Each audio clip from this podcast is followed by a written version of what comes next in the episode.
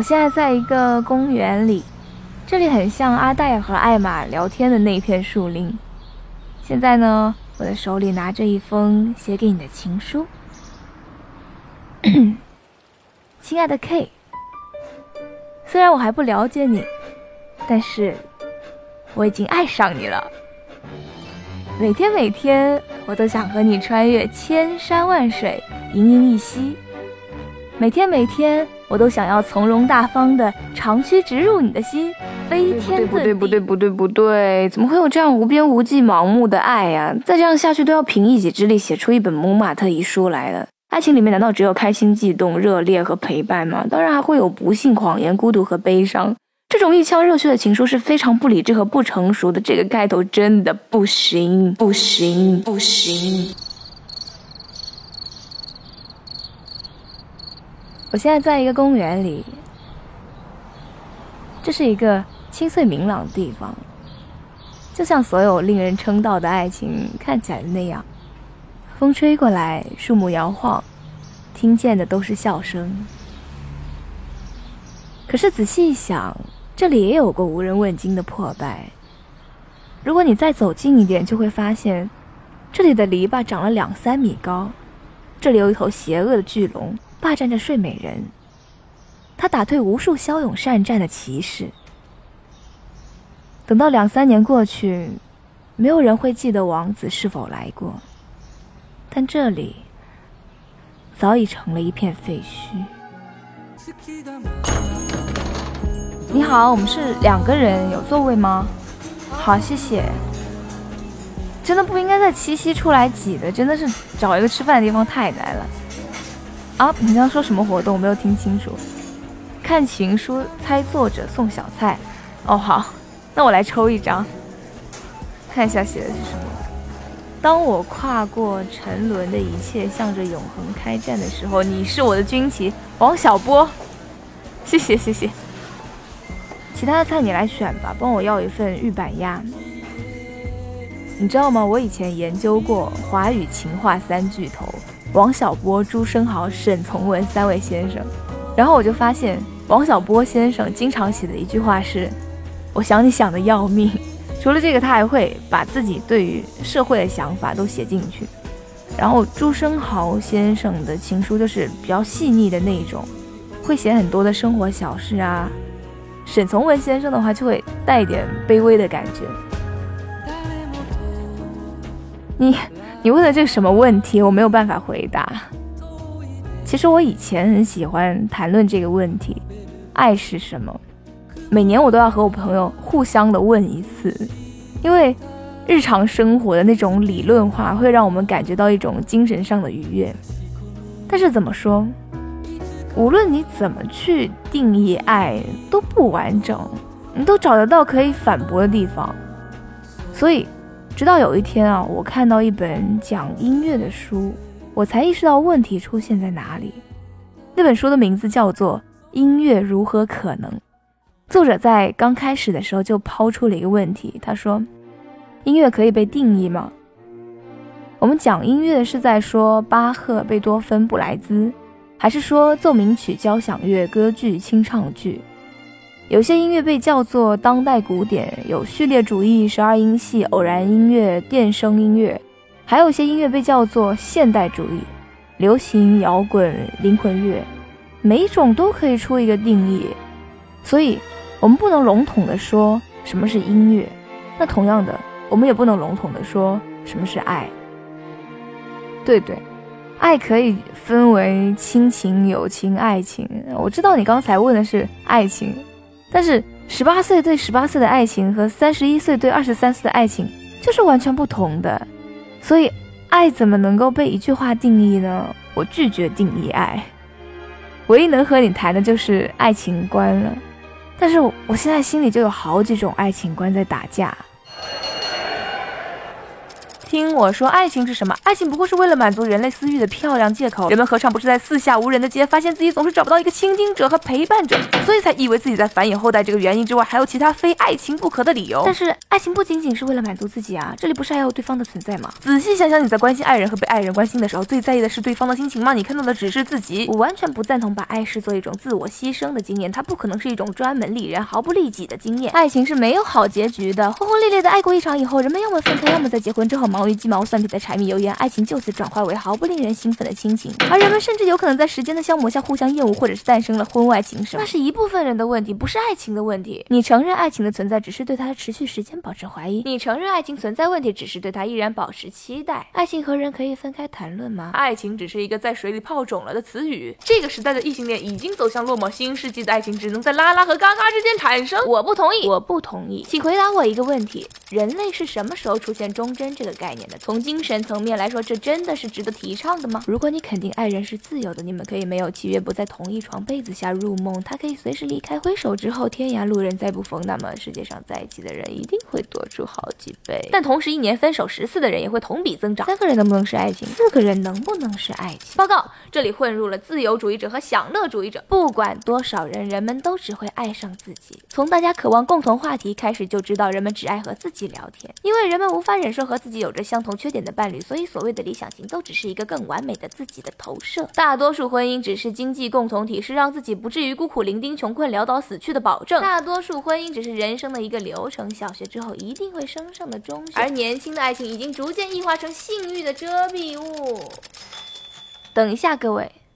在这里把爱情拆解成一个个邪恶的念头有什么好处呢？如果真的照你们所说的那样放弃爱情，不再相信爱情，那才是人类真正的灾难，生活将变得暗淡无光。其实所有人都知道，爱情仍然是一种力量，仍然是一种宣言。无论是后来难以为继的婚姻，还是在基因的控制之下产生的通过身体仪式传达的理念，本质上都是在承诺一种美好的新生活将会实现。处在疯狂热恋中的爱人们都知道，在清晨醒来之时，我们会聆听到爱的宣言，感受到一种莫名的亲近。这就是为什么爱情不能被视作性。的外衣也不能被视作一种复杂而虚幻的轨迹，其目的仅仅是为了生儿育女、传宗接代。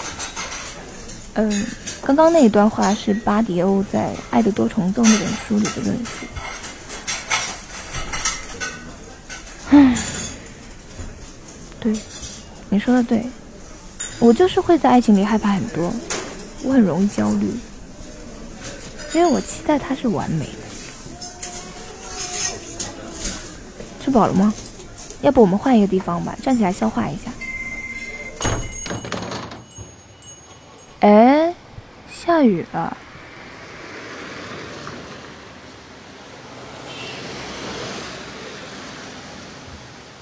其实，期待完美的爱情，这是我以前的想法了。现在我觉得，我能够接受任何一种结果。我发生改变的契机是去年我和我一个朋友聊天儿，他是我大学的同学，我一直觉得他是一个很不羁的人，可是没有想到，他在大学刚毕业的暑假就订婚了，而且现在还怀孕了，太不可思议了。所以我就给他打电话问了很多问题，比如你怎么就决定和这个人一起度过五六十年了呢？这个人懂你吗？你们有很多共同爱好吗？就之类的问题。因为我自己哦，一直是很害怕和爱人没有话讲，所以我的问题里面就会藏着这些担心。最后他告诉我说：“你要接受一个人不可能永远有趣的事实，是接受，不是妥协。”哼，这句话让我思考了可久了。电话最后，我和他提起了我当时看的一部动画电影，叫做《春宵苦短，少女前进吧》，导演是汤浅正明。里面有一个片段我印象特别深刻，就是一个少女为了帮助朋友，就去和当地的酒仙比酒。他们喝的酒名字叫做伪电气白兰，在里面的设定呢是像清水一样通透的酒。那比酒的时候。画面就出现了两种完全不同的色彩状态，在酒仙这里是非常灰暗的、阴沉的，而在少女那边是光明的、鲜艳的、浪漫的。少女说：“我尝到的是从内心深处的温暖人生的丰润之味。九仙就说：“你这小丫头懂得人生吗？人生是虚无的。”少女说：“是丰富的。”所以他们两个就一直处在这种对立的状态。九仙又继续说：“人们互相掠夺。”少女说：“互相给予。”九仙说：“痛苦。”少女说：“快乐。”我朋友问我：“那你看完以后，这是谁的想法？”我说：“你当然希望永远保持少女那样乐观的状态，可是，在遇到一些让你崩溃的事情的时候，你就会坚定自己心中。”像酒仙一样的想法，然后我朋友就说：“对啊，人生就是在两种状态中不断摇摆的。”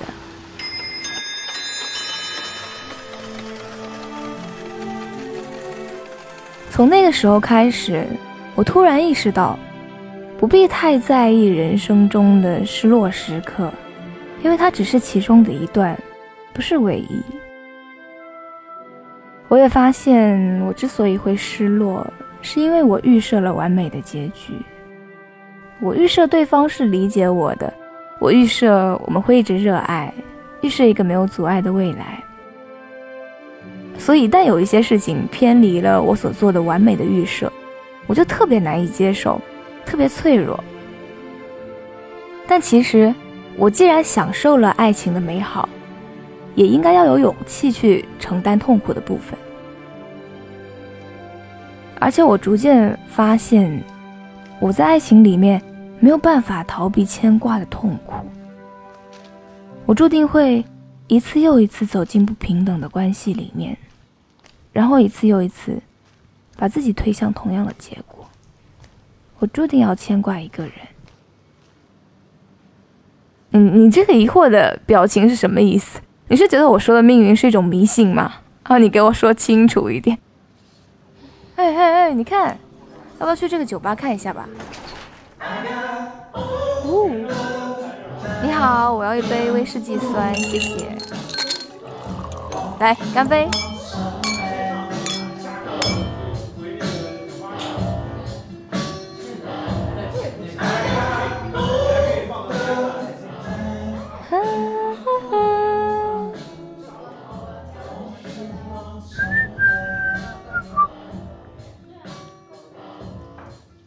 好了好了，OK，不能再喝了。这么和你说吧，我们是由一大堆原子组成的，同意吗？原子是按照宇宙规律运动的，同意吗？那么，我们也完完全全是按照宇宙规律运动的，同意吗？所以，我们是没有自由意志的，同意吗？也就是说，我们现在所产生的每一个想法，所讲的每一个字，我们想要抬起的是左手还是右手，都是被规定好的，都只是一种物理化学上的反应，而不是你自己选择的结果。你不信啊？好吧，那退一步说，你有没有感觉到，人生中有一些事情是以无法避免的状况发生的？你明明有很多机会让事情往其他的方向走，但是他最终就是流向了那个结果。我和你说，汤浅证明还有另外一部番剧叫做《四叠半神话大戏》。这个故事里面的男主角呢，他认为自己一定会拥有玫瑰色的校园生活，然后在每一集之中呢，他一定会遇上那个让他颓废度日的朋友小金，一个看起来算命很准、透露着阴森之气，但是只会说。要抓住良机的占卜女巫，还有永远都睿智冷静，可以解决很多问题的学妹灵石。而在每一集的结尾呢，他一定会说，如果还能回到两年前，他绝对要过上积极充实的生活。可是无论他选择的是电影社、英语社还是羽毛球社，无论他的周围没有女孩的踪影，还是同时有三位女性青睐他，他的人生结局都没有改变。所以我也意识到，我也有命中注定的女巫小金和明石，那就是我的心里，无论如何都会牵挂一个人。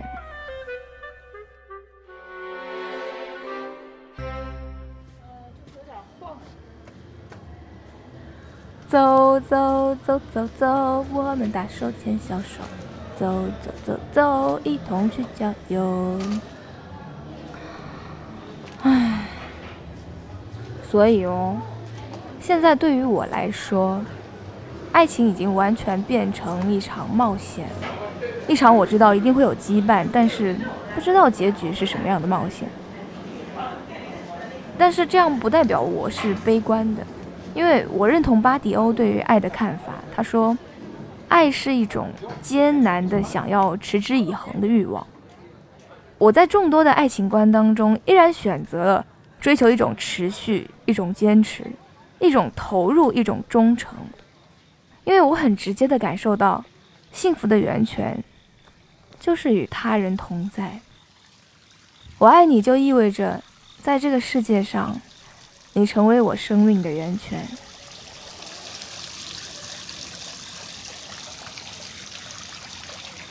这段时间我看到过的最能象征爱情的人物，就是舞台剧《叶甫盖尼奥涅金》里面的塔季扬娜。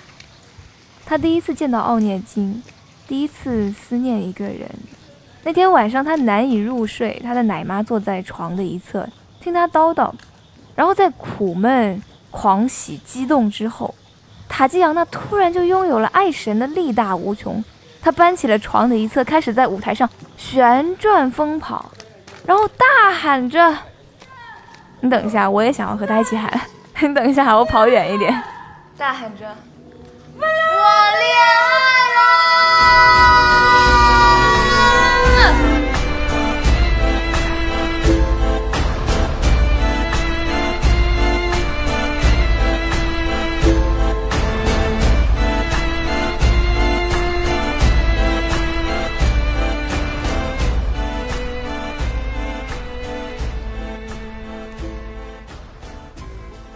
这个情节是致命的，你知道吗？因为当你看到他充满期待的表情，你一定会崩溃大哭，想要把手边的东西摔至在地，甚至想要捶打自己。因为你知道，他不会获得幻想中的爱情，他注定会受伤的。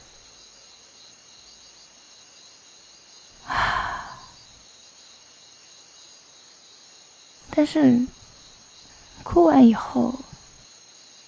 你会从他身上拾起一种力量，这种力量就是法国的那个诗人布勒东说的：“我找到了爱你的秘诀，永远作为第一次。”